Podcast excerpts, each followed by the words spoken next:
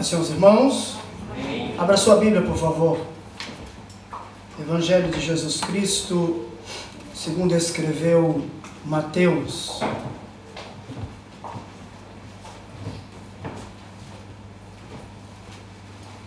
No seu capítulo de número 26.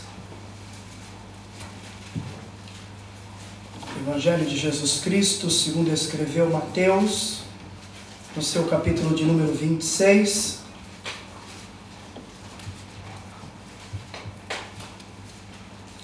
Nós vamos ler aí a partir do versículo de número 36.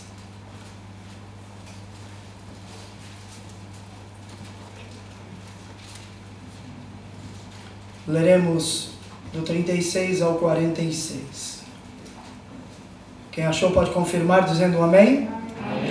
A palavra do Senhor nos diz assim: Em seguida, foi Jesus com eles a um lugar chamado Getsemane e disse a seus discípulos: Assentai-vos aqui, enquanto eu vou ali orar.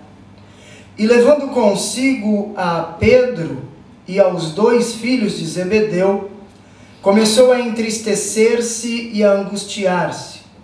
Então lhes disse: a minha alma está profundamente triste até a morte. Ficai aqui e vigiai comigo. Adiantando-se um pouco, prostrou-se sobre o seu rosto, orando e dizendo: Meu pai, se possível, passe de mim este cálice. Todavia, não seja como eu quero, e sim como tu queres. E voltando para os discípulos, achou-os dormindo e disse a Pedro: Então, nem uma hora pudestes vigiar comigo? Vigiai e orai, para que não entreis em tentação. O espírito, na verdade, está pronto, mas a carne é fraca. Tornando a retirar-se, orou de novo, dizendo: Meu pai, se não é possível passar de mim este cálice sem que eu o beba, faça-se a tua vontade. E voltando, achou-os outra vez dormindo, porque os seus olhos estavam pesados. Deixando-os novamente, foi orar pela terceira vez, repetindo as mesmas palavras. Então, voltou para os discípulos e lhes disse: ainda dormes e repousais. Eis que é chegada a hora e o filho do homem está sendo entregue nas mãos de pecadores. Levantai-vos, vamos, eis que o traidor se aproxima. Amém? Poder sentar?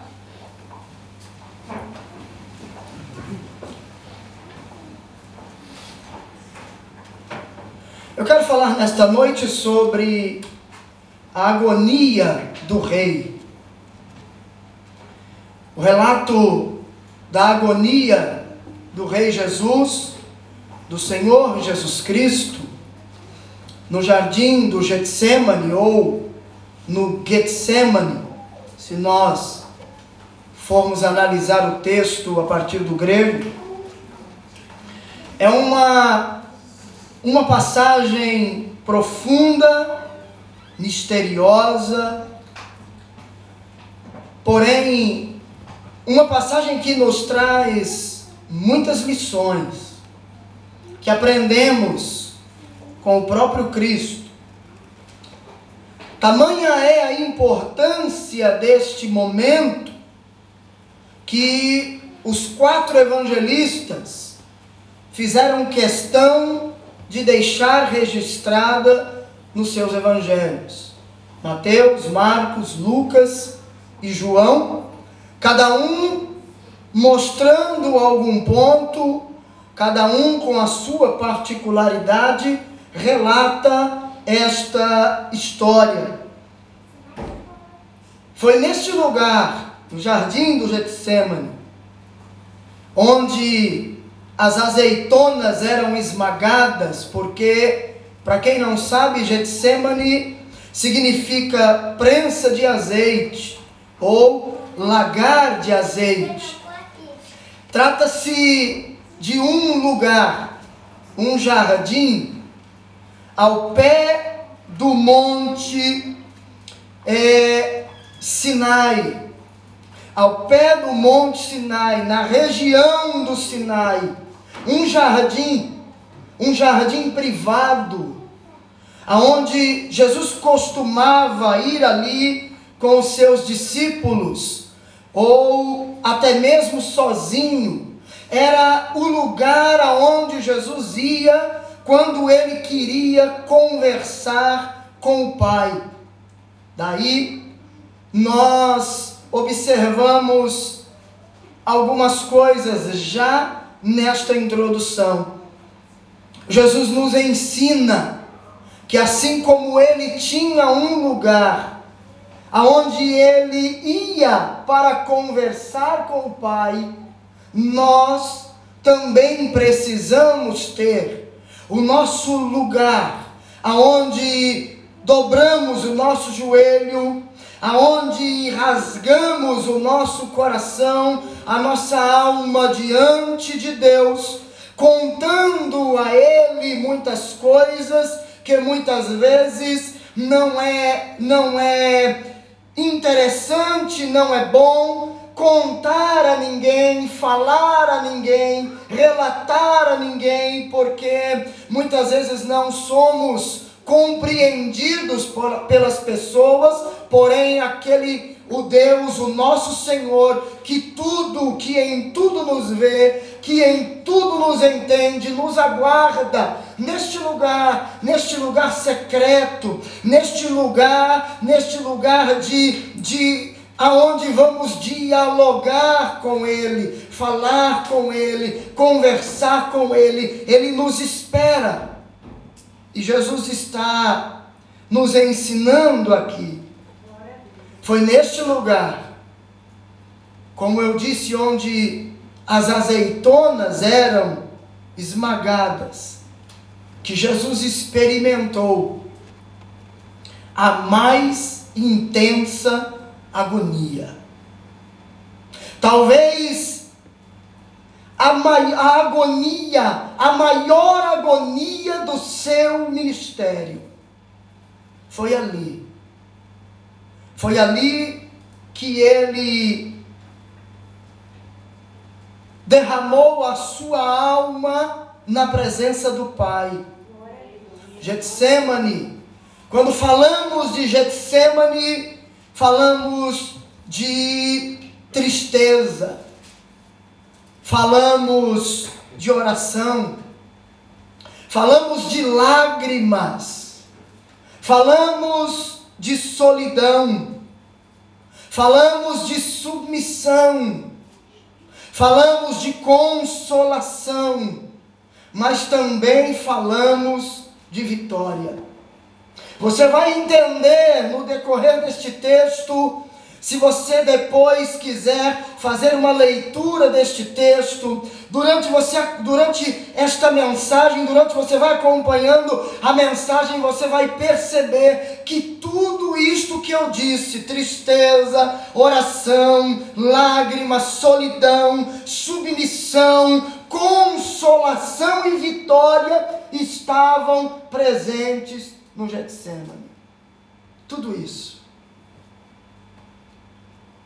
Agora, eu quero que você preste atenção, porque eu quero ressaltar aqui nesta noite algumas mensagens centrais que esse drama doloroso de Jesus nos traz.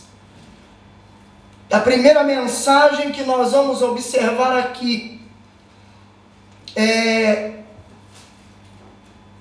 a angústia avassaladora. Uma angústia que devastava o nosso rei, o nosso mestre. Se não veja o versículo 36 até o versículo 38, olha o que o texto vai dizer. Em seguida foi Jesus com eles a um lugar chamado Getsemane e disse a seus discípulos: Assentai-vos aqui enquanto eu vou ali orar. E levando consigo a Pedro e aos dois filhos de Zebedeu, começou a entristecer-se e a angustiar-se. Então lhes disse: A minha alma está profundamente triste até a morte. Ficai aqui e vigiai comigo. Jesus estava aqui tomado de pavor, de angústia, não pela cruz, não com medo da cruz, não querendo desistir da cruz, porque ele veio com este propósito, ele veio para isso. Mas Jesus estava aqui tomado de angústia e de pavor pela antevisão de que ele seria desamparado pelo Pai. Se não veja aí no Evangelho de Mateus, um pouquinho para frente, capítulo 27. E o versículo 46. Jesus dizendo: Por volta da hora nona, Clamou Jesus em alta voz, dizendo: Eli, Eli, lama sabachthani, que quer dizer: Deus meu, Deus meu, por que me desamparaste? Este era o cálice amargo que ele estava prestes a beber, quando ele vai dizer lá em João 18: João 18, versículo 11. Olha só. João 18, versículo 11. O texto vai nos dizer assim: Mas Jesus disse a Pedro: Mete a espada na bainha, não beberei porventura o cálice que meu pai me deu? Este era o cálice. Ô oh, irmão, eu já vi muitas pessoas dizerem que neste momento, no jardim do Getsemane, Jesus tentou desistir da cruz. E isto não é verdade. Se nós não tivermos uma visão geral do texto, do contexto, talvez nós possamos pensar assim também e dizer: Jesus tentou. Logo após a Páscoa, a última Páscoa e a instituição da primeira ceia, Jesus tentou desistir da cruz, mas não é isso. Ele veio para se entregar pela minha vida e pela sua vida. Ele veio com esta missão. Mas o que ele estava angustiado aqui é porque ele estava vendo que este momento doloroso, que este momento terrível, ele passaria por ele, mas ele passaria por ele sozinho, sem o Pai. E por quê? Por causa do meu pecado, por causa do teu pecado que estava sobre ele.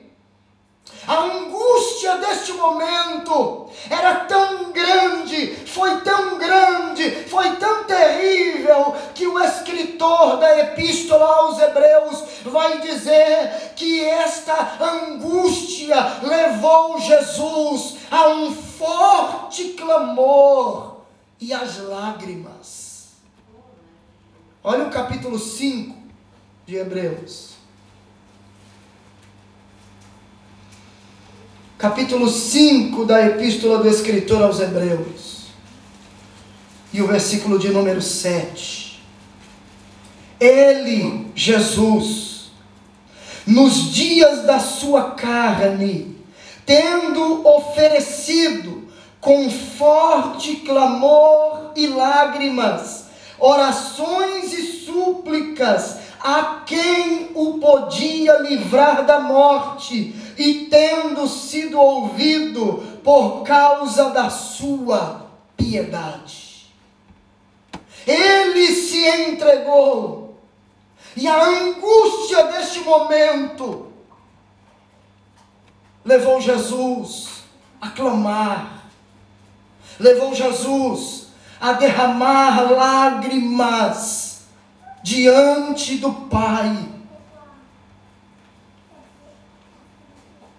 A tristeza de Jesus era porque a sua alma pura estava recebendo toda a carga do nosso pecado. O Getsemane foi o prelúdio do Calvário. Ele foi a porta de entrada para a cruz. Jesus tinha que passar pelo Getsemane, mostrando para você e para mim. Porque Paulo vai dizer lá na frente, na sua carta aos crentes da Galácia, que os que são de Cristo crucificaram a carne com suas paixões e concupiscências, mas antes do Calvário existe o Getsemane. Antes da morte de cruz existe o Getsemane. O Getsemane não foi uma oportunidade para Jesus desistir daquilo que ele veio fazer, não. O Getsemane foi o lugar aonde ele conquistou a minha e a sua vitória. A cruz foi a consumação. Ele diz: Pai, está consumado. Ele tinha que ir até a cruz. A consumação de sua obra era a cruz, mas ele tinha que passar pelo Getsemane o lugar da prensa de azeite. O lugar aonde ele seria esmagado você já passou por lá? Se você ainda não passou por lá, deixa eu dizer uma coisa a você. Para todos nós, há um Getsemane à nossa espera. Para todos nós, há um Getsemane à nossa espera. Agora, qual é a segunda mensagem que nós vemos aqui? Versículo 39.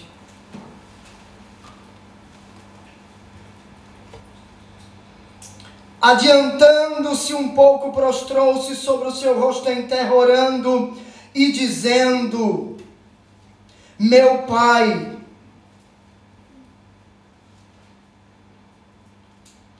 se possível, passe de mim este cálice.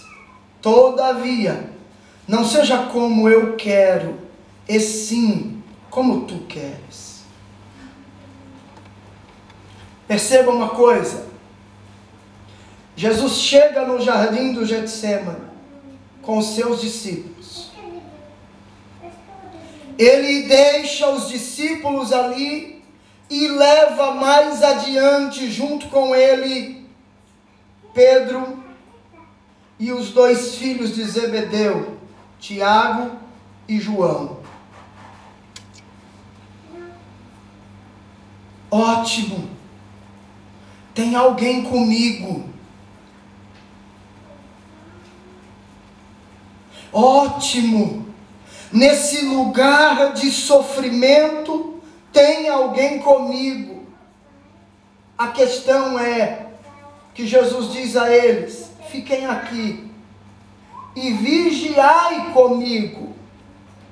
E ele se adianta um pouco, vai um pouco mais à frente para orar.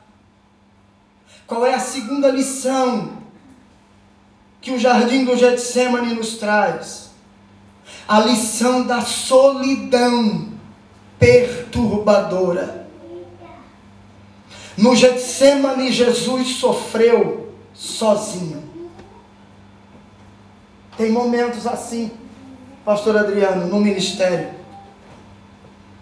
Tem momentos assim na caminhada cristã. Tem momentos assim na vida com Deus. Muitas vezes durante o seu ministério, Jesus estava cercado pelas multidões. Aonde ele chegava, a multidão o cercava, querendo receber o milagre, querendo ver a, a, o, o agir de Jesus, outros querendo talvez prová-lo, testá-lo, saber se realmente era Deus, se realmente quem era este homem. Os seus discípulos disseram certa vez: Quem é este homem que até o vento e o mar lhe obedece? Na leitura inicial, nós vimos aqui o presbítero Gilberto ler o texto no Evangelho de Mateus, o texto que Jesus pergunta aos seus discípulos: Olha, o que as pessoas estão dizendo de mim? Jesus queria saber o que as pessoas diziam a respeito dele, e aí ele, eles disseram a Jesus: Olha, uns estão dizendo que o Senhor é Elias, o Senhor é um dos profetas, o Senhor é um grande homem. Jesus olha para os discípulos e diz: E vocês, quem dizem que eu sou? Ou seja, para eles eu sou tudo isso, e para vocês, quem eu sou? A multidão estava sempre cercando Jesus para buscar saber quem era ele. A curiosidade das pessoas era tão grande que um dia um homem de baixa estatura chegou a subir em uma figueira brava para ver quem era Jesus. As pessoas ouviam a fama deste homem que por onde passava transformava a vida das pessoas, por onde passava mudava a história, o itinerário da vida das pessoas. Porém, agora, quando ele começou a suar gotas de sangue, ele estava completamente só. Só. Os discípulos, os discípulos estavam dormindo. Jesus não tinha companheiros ao seu lado. E às vezes é assim na caminhada. Por mais perto que estejamos das pessoas, nos sentimos só.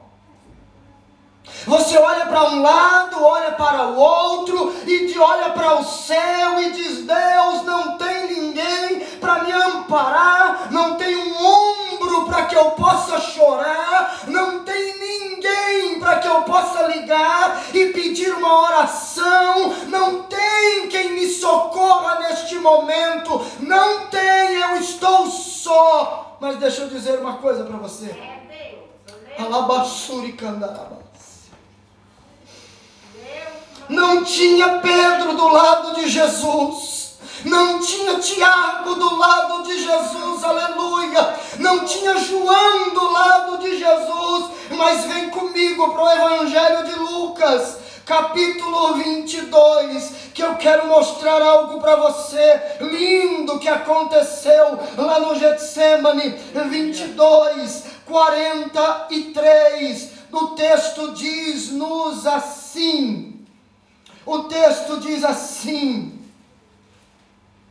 Então lhe apareceu um anjo do céu que o confortava. Aleluia! Você não entendeu, porque se tivesse entendido, tinha dado um brado de glória a Deus e aleluia. Olha só, não tinha Pedro, não tinha Tiago, não tinha João, não tinha nenhum dos seus discípulos, não tinha ninguém da multidão que estava sempre perto dele, mas tinha o céu aberto e o anjo de Deus, o anjo do Senhor, um anjo foi até ele e o texto diz que neste momento de angústia, o anjo o confortava. Aleluia! Deixa eu dizer para você, meu irmão: pode faltar apoio, pode faltar um ombro amigo, pode faltar um companheiro, mas não faltará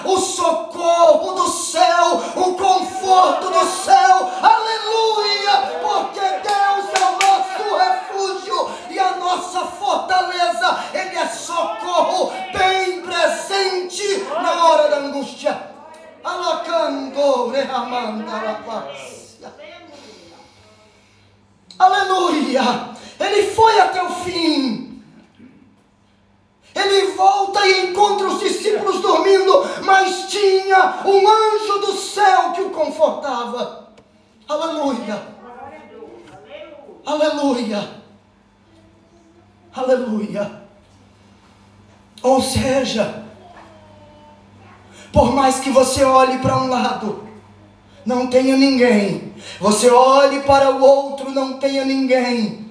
Deus estará com você lá no Getsemane também, no seu momento de angústia, na sua prensa de azeite, porque porque é ele quem nos conduz até lá. E por que que ele nos conduz até lá? Porque são nestes momentos de angústia, de aflição que ele extrai de nós o melhor que nós podemos dar. É neste momento de aflição que você vem pregar e é a melhor mensagem que você prega. É neste momento de angústia e de aflição que você vem louvar e é o melhor louvor que você entoa a Deus. Porque porque a, a, a vontade não é de cantar, a vontade é de chorar, a vontade não é de estar entre as pessoas, a vontade é de se esconder, mas aquele que me chamou e que te chamou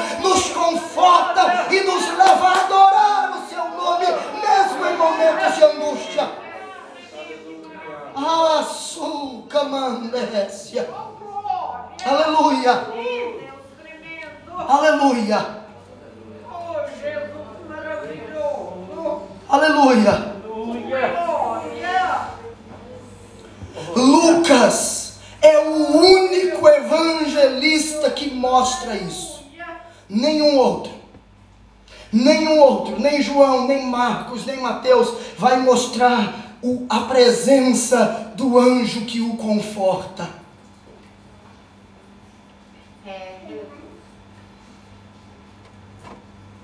Jesus em agonia, só, mas confortado pelo anjo. Nos leva à terceira lição. A lição da oração triunfante. Olhe comigo, versículo 36 ele diz aos discípulos. Em seguida foi Jesus com eles a um lugar chamado Getsemane e disse a seus discípulos: Assentai-vos aqui, enquanto eu vou ali orar. 39. Adiantando-se um pouco, prostrou-se sobre o seu rosto, orando e dizendo: Meu pai, se possível, passe de mim este cálice, todavia, não seja como eu quero, e sim como tu queres. 42. Tornando a retirar-se, orou de novo, dizendo: Meu pai, se não é possível passar de mim este cálice sem que eu o beba, faça-se a tua vontade. Guarde isso. Faça-se a tua vontade. 44 diz assim: Deixando-os novamente, foi orar pela terceira vez, repetindo as mesmas palavras. Agora preste atenção. Porque Jesus não apenas orou no Getsemane, mas ele também ordenou que os seus discípulos, ele ordenou que os seus discípulos orassem junto com ele. E ele apontou aqui a vigilância e a oração como um modo de escaparmos da tentação. Eu acho interessante hoje que este conselho de Jesus tem fugido das nossas mentes.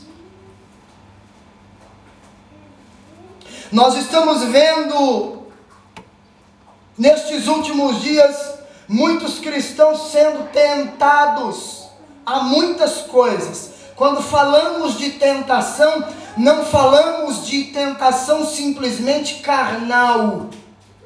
Porque quando se fala de tentação, a mente já vai logo para prazeres da carne, tentados a prazeres da carne. Mas quando a gente pensa em tentação de, um, de uma forma ampla, a gente enxerga muita coisa. E não só a tentação carnal, a tentação a satisfazer os prazeres da carne, os desejos da carne. Mas existe existem uma série de tentações no mundo que nós estamos vivendo hoje. E qual é o propósito da tentação? Tirar você do foco. Tirar você da presença de Deus Ser tentado não é pecado. O pecado é ceder à tentação.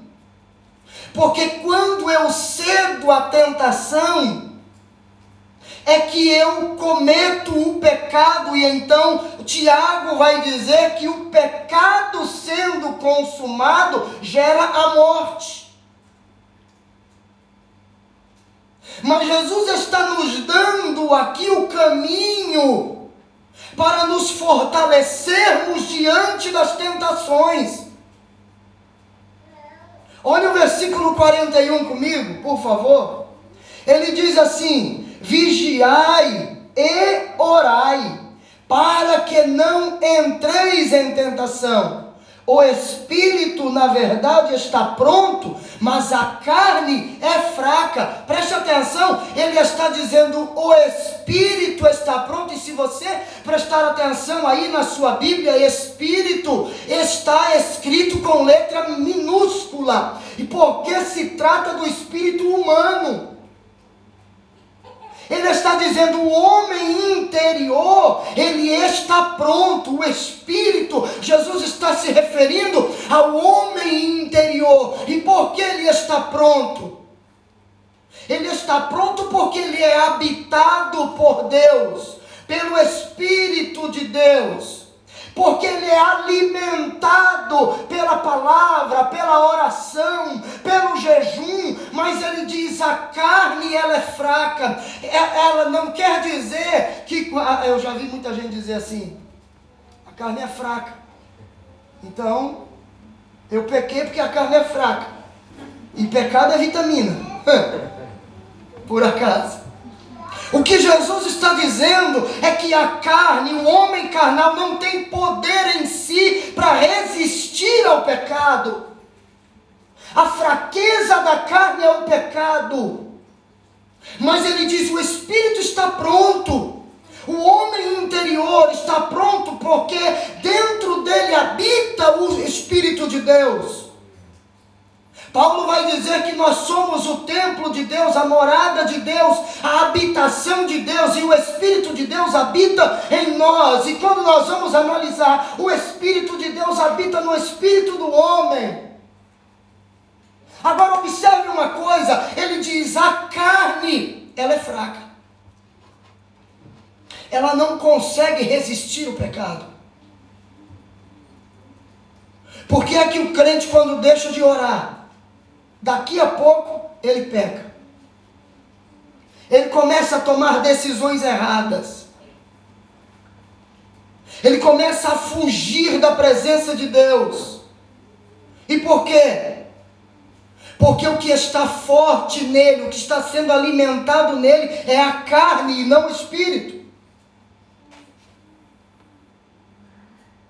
Ela começa a prevalecer. Então Jesus diz: que o que vai enfraquecer a carne e fortalecer o espírito é a vigilância e a oração. Agora veja que Jesus, no versículo 41, ele não diz orai e vigiai. Ele diz vigiai e orai. Vigilância fala de cuidado, fala de atenção.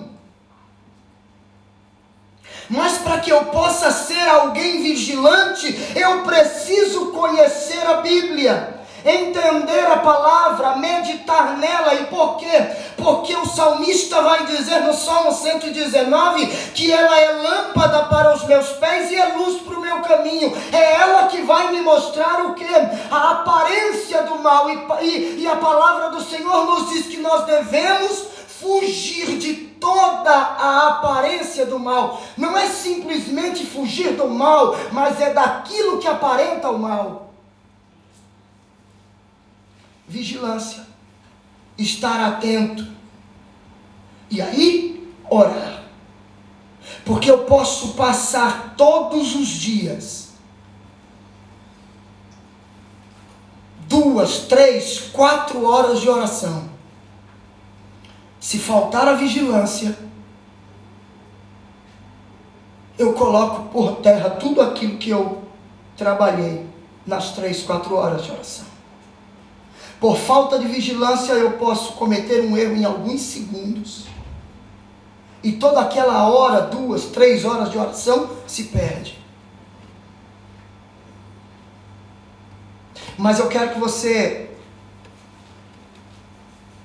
preste atenção aqui, porque nós estamos falando da oração de Jesus.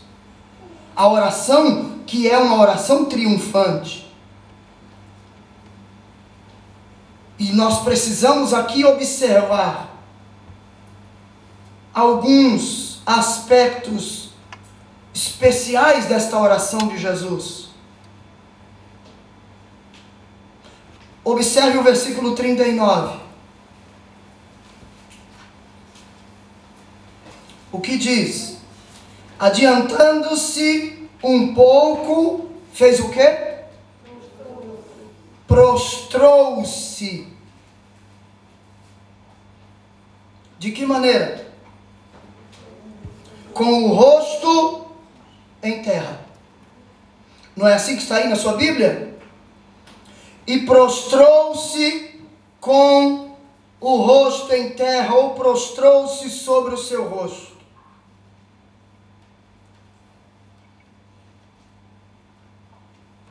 Orando e dizendo: Mas eu quero que você observe aqui.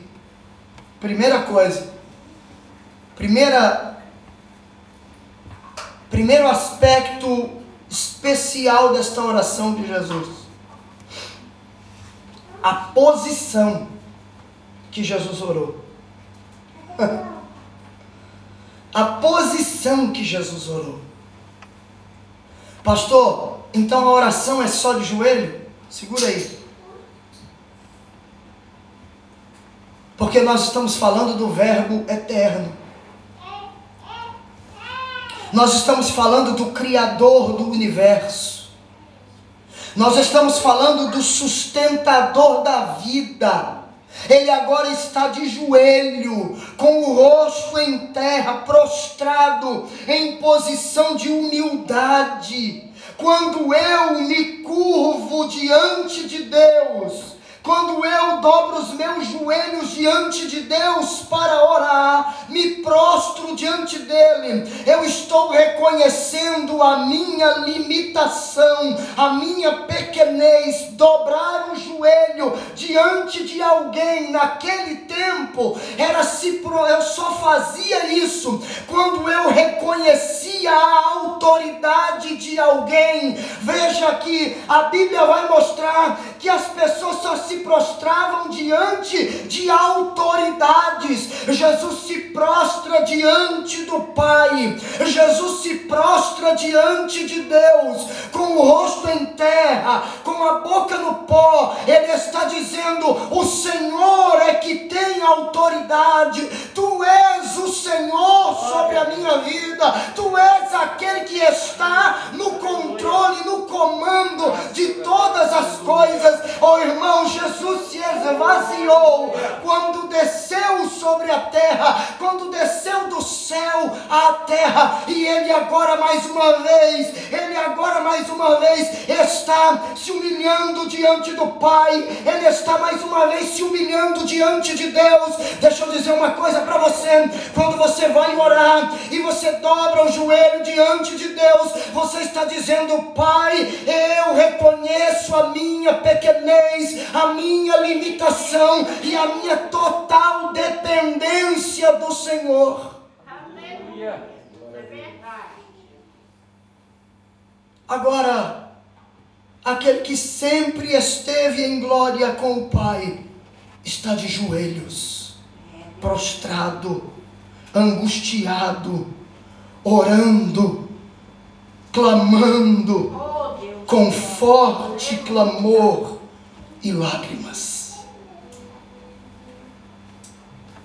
Segundo aspecto da oração de Jesus, a atitude com que Jesus orou. E aí, três coisas nos chamam a atenção aqui. A atitude com que Jesus orou. Três coisas nos chamam a atenção. E a primeira delas é a submissão.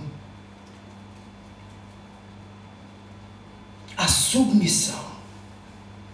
Volta comigo para o versículo 39. Jesus prostra sobre o seu rosto, orando e dizendo o que? Meu Pai, se possível, passe de mim este cálice. Se possível, passe de mim este cálice. Agora olha Lucas Olha Lucas 22, que é o mesmo, é o outro texto no outro evangelho que fala sobre esse mesmo assunto. Olha o versículo 42. Jesus estava de joelhos, orava, dizendo: Pai, se queres, passa de mim este cálice, contudo, não se faça a minha vontade, e sim a tua. Isso aqui é muito forte. E contrapõe uma ação de um outro representante da raça humana lá no início da história, lá no Gênesis. Por quê? Porque de certa forma lá no Gênesis, Adão, ele disse: seja feita a minha vontade e não a tua. Porque qual era a vontade de Deus lá no Éden para Adão e Eva? Não coma, não coma de toda árvore que está no jardim, você pode comer livremente, mas da árvore do conhecimento do bem e do mal, dela tu não vai comer, porque no dia em que dela comer, certamente você morre. Então, deixa eu dizer uma coisa: o seja feita a minha vontade e não a tua, levou o primeiro Adão a cair. Mas, o seja feita a tua vontade, seja feita a tua vontade e não a minha, abriu a porta da salvação para os pecadores. Foi no Getsemane que Jesus disse: Senhor, se possível, Pai, passa de mim este cálice, todavia não seja feita a minha vontade, mas seja feita a tua vontade. Eu coloquei no meu, no meu Facebook ontem, ontem, oração não é pedir, não é falar para que a vontade do homem seja feita no céu, mas para que a vontade de Deus seja feita na terra. Quando nós vamos orar, nós temos que entender uma coisa: não é orar e dizer, Deus, faça o que eu quero. Não, é dizer, Senhor, faz a tua vontade na minha vida. Aleluia, aleluia. Quando Jesus disse, seja feita feita a tua vontade e não a minha, ele abre a porta da salvação para os pecadores. Olha o Evangelho de João comigo, olha o Evangelho de João. Glória a Deus. João 10. João 10. Versículo 18. João 10, versículo 18. O texto diz assim: Ninguém atira de mim, pelo contrário, eu espontaneamente a dou. Tenho autoridade para entregar e também para reavê-la. Este mandato recebi de meu Pai. Jesus está dizendo o quê? E o contexto aqui é ele falando da sua vida. Ele tinha autoridade para não se entregar. Agora, quando a gente vai ler, a gente pensa: mataram Jesus. A gente diz: mataram Jesus. Só que a Bíblia diz que ele se entregou.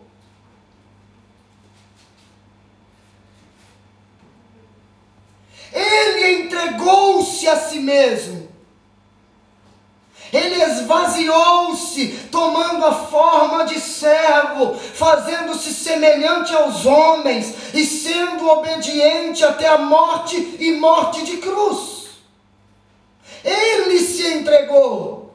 Ele diz: Eu tenho autoridade, mas eu me submeto à autoridade do Pai.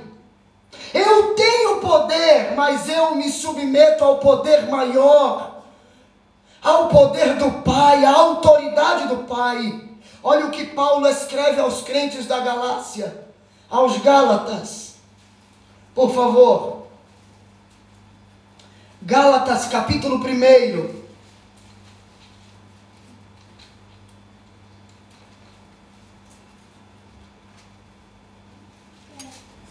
Eu vou ler a partir do versículo 1 para você entender, tá bom? Diz assim: Paulo, apóstolo, não da parte de homens, nem por intermédio de homem algum, mas por Jesus Cristo e por Deus Pai, que o ressuscitou dentre os mortos, e todos os irmãos, meus companheiros, às igrejas da Galácia, graça a vós outros e paz da parte de Deus, nosso Pai, e do nosso Senhor Jesus Cristo, o qual se entregou a si mesmo pelos nossos pecados para nos desarraigar deste mundo perverso, segundo a vontade de nosso Deus e Pai. Paulo diz: Ele se entregou para fazer a vontade do Pai. Sabe qual tem sido o problema da nossa geração? É que nós queremos que o Pai faça a nossa vontade e não queremos fazer a dele, ou queremos fazer a dele até certo ponto. E isso é o que tem sido a origem do fracasso de muitos crentes na sua vida espiritual. Você precisa entender que a vontade de Deus é que prevalece. Nós precisamos entender que a vontade de Deus é soberana sobre a minha vida, sobre a minha vontade, sobre os meus planos, sobre os meus projetos. A Bíblia vai dizer que o homem faz os seus planos, mas a aprovação ela vem de Deus. Eu faço os meus planos e os meus projetos junto com a minha família, mas a aprovação deles vem do céu. Se Deus disser sim, a gente faz. Se Deus disser não, a gente não faz. Se Deus disser espere, a gente espera. E nós temos dificuldade de entender isso. Qual é o segundo aspecto da oração de Jesus? Ela foi, ela foi uma oração perseverante. Jesus orou quantas vezes? Jesus orou quantas vezes? Três, Três vezes. Ele foi. Voltou. Foi de novo. Voltou. Foi outra vez. E o texto diz: dizendo as mesmas palavras. Você desiste muito fácil do seu milagre. Você desiste muito fácil o que, o que o Senhor Jesus está nos ensinando é a perseverança em orar. Continuar orando, perseverança, oração contínua. Por isso, Paulo escreve aos Tessalonicenses e diz: orai sem cessar. Porque se cessar a oração na sua vida, cessa a tua fonte de vida. Cessa a tua comunhão com o céu. E se cessar a nossa comunhão com o céu, cessa a nossa vida, cessa a nossa força, cessa a nossa vontade, cessa o nosso desejo de servi-lo, cessa o nosso desejo de estar com Ele por toda a eternidade a fraqueza na vida espiritual, ela está ligada à ausência de oração na minha vida. Crente que ora, não vive momento de fraqueza, ou não permanece nela, pode passar momento de tribulação, mas ele vai buscar a Deus e ele diz: Eu estou sofrendo, mas eu sei em quem tenho crido. E ele vai se levantar sobre a terra, ele vai mudar a minha história, ele vai mudar a minha o momento que eu estou vivendo. Terceiro aspecto da oração de Jesus foi uma oração em agonia. Jesus não apenas foi tomado de pavor e de angústia, ele não apenas disse que a sua alma estava profundamente triste até a morte, mas olha o que Lucas registra. Olhe só, Lucas 22.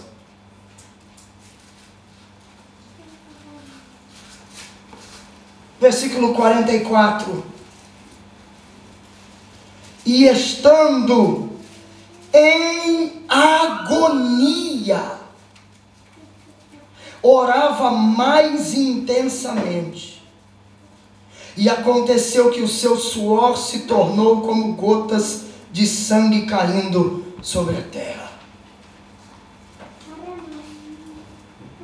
Em agonia, ele orou mais intensamente.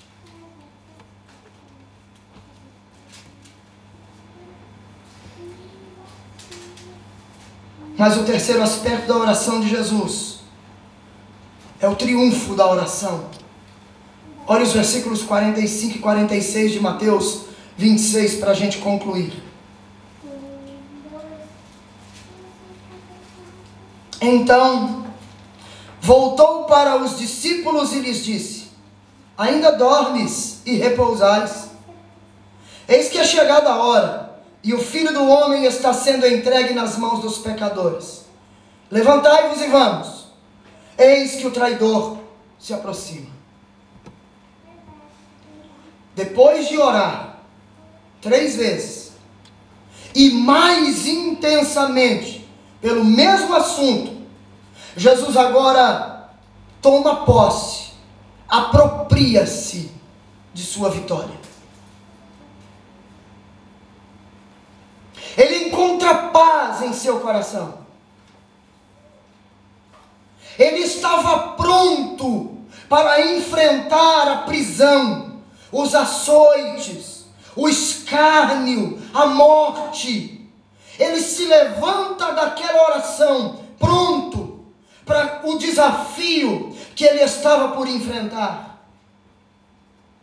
Marcos vai registrar o que Jesus diz aos seus discípulos. Olha só.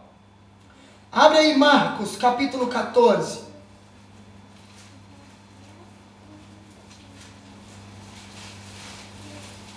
Marcos 14. E o versículo 41. E veio pela terceira vez e disse-lhes: Ainda dormes e repousais. Basta! Chegou a hora. O filho do homem está sendo entregue nas mãos dos pecadores. Ele se levanta, ele diz: basta, chega, acabou. Vamos enfrentar o que temos que enfrentar. E por quê? Porque ele orou. Quando oramos, por maiores que sejam os desafios, eles não nos tiram mais a paz. Jesus orou. Orou uma oração perseverante. E ele toma posse de sua vitória se levanta, não tem mais preocupação, ele vai, se levanta, mas ele não se levanta para fugir. Ao contrário de Jonas, que estava no fundo do barco, e quando ele sai dali, ele sai para fugir. Deus lhe dá uma ordem quando ele ainda está na praia e diz: pega a embarcação, vai para Nínive e prega contra ela. Ele levanta e a Bíblia diz que ele se levanta para fugir. Só que quando ele foge chega no navio, ele encontra-se novamente com a sua tribulação. E por quê? Porque não orou. E por quê? Porque em nenhum momento nós vemos Jonas orando. Ele só vai orar quando o grande peixe o engole. E aí o texto bíblico vai dizer que no ventre do peixe ele ora. E quando ele clama no ventre do peixe, Deus dá a ordem, vomita ele na praia, e então ele se levanta para cumprir a vontade de Deus. Entenda, sem oração não dá para cumprir a vontade de Deus. Jesus levanta-se para enfrentar a turba que estava vindo ao seu encontro, e João narra isso, João mostra isso no capítulo 18. Então veja bem, não não dá para desassociar oração da vida cristã. E por quê? Porque a oração faz parte da vida cristã e a vida cristã depende da oração. A igreja da era moderna ou da pós-modernidade precisa aprender a orar, ou então vamos viver fugindo dos desafios da vida, e não é isso que Deus quer para nós. Fica de pé, por favor. Eu concluo. Jesus entrou cheio de pavor e angustiado no Getsemane, no jardim do Getsemane. Mas agora ele sai dali consolado. Ele se levanta da oração sem pavor, sem tristeza, sem angústia. A partir de agora ele caminha, ele caminha firme e forte em direção à cruz, assim como um rei caminha para a sua coroação. Ele sabia que a minha e a sua salvação dependia daquilo ele sabia que a minha e a sua salvação dependia daquilo. E aprenda: Jesus triunfou de joelhos no Getsemane. E agora ele estava pronto para enfrentar os inimigos e a morrer vicariamente na cruz. Aonde se desenvolve essa história? No jardim do Getsemane.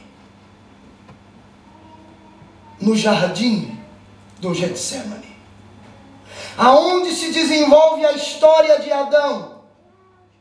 No jardim do Éden. Éden era a região. O jardim fazia parte do Éden. E no jardim do Éden, Adão diz: Seja feita a minha vontade. E toda a raça humana se distancia de Deus por causa de seu pecado. No outro jardim, agora no jardim do Getsemane, Jesus disse: Seja feita, Pai, a tua vontade. E reconcilia a humanidade com o Pai. Amém. Amém. Que Deus nos ajude a cumprir a sua vontade. Deus te abençoe. Nos ajude o Senhor a cumprir a sua vontade soberana. Amém?